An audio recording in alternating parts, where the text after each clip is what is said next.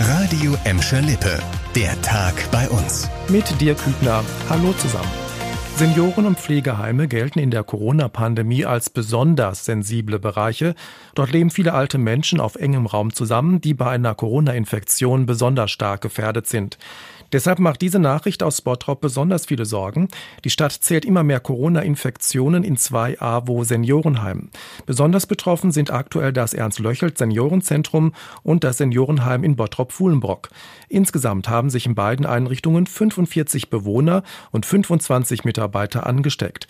Wie das Coronavirus in die Heime kommen konnte, ist für die Stadt noch ein großes Rätsel. Das Gesundheitsamt ist eingeschaltet und versucht mit einer Kontaktverfolgung eine weitere Ausbreitung zu verhindern. Während es im Ernst-Löchelt Seniorenzentrum schon erste Corona-Impfungen gegeben hat, steht der Impfstart in dem anderen Heim noch in den Sternen. Durch den Ausbruch kann sich der geplante Impftermin Ende des Monats noch verschieben. Morgen tagt der Krisenstab der Stadt zur insgesamt verschärften Corona-Lage in Bottrop. Der Impfstart in Deutschland gegen das Coronavirus ist nur schleppend angelaufen. Vor allem ältere Menschen machen sich große Sorgen um ihre Gesundheit und wollen sich so schnell wie möglich pieksen lassen. Aber es ist noch nicht genug Impfstoff für alle da und deshalb gibt es eine strenge Reihenfolge, wer zuerst geimpft wird. Ein Ehepaar aus Essen ist damit nicht einverstanden und zog vor das Gelsenkirchener Verwaltungsgericht.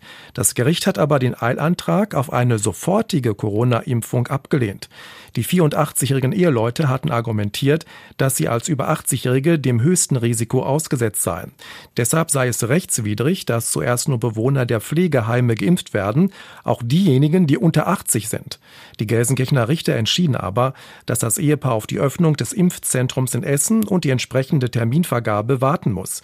Es sei keine ungerechtfertigte Ungleichbehandlung, dass Pflegeheime zuerst dran seien. Das Schutzbedürfnis dort sei ungleich höher.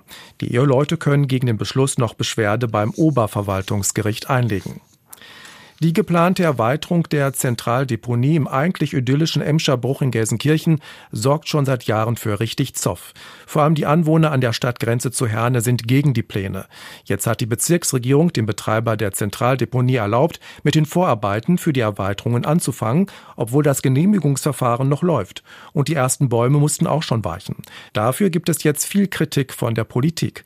Die Gelsenkirchener Grünen fordern einen sofortigen Stopp der Arbeiten. Die SPD befürchtet, dass es jetzt auf eine Genehmigung für die Erweiterung hinauslaufen wird und fordert ein verbindliches Enddatum für den Betrieb der Deponie. Auch die FDP schließt sich dem Protest an und fordert von der Stadt Gelsenkirchen, rechtliche Schritte zu prüfen. Der Betreiber will die Deponie vergrößern, weil laut seiner Aussage dringend mehr Platz für Abfälle gebraucht wird. Das war der Tag bei uns im Radio und als Podcast. Aktuelle Nachrichten aus Gladbeck, Bottrop und Gelsenkirchen gibt's jederzeit auf radio und in unserer App.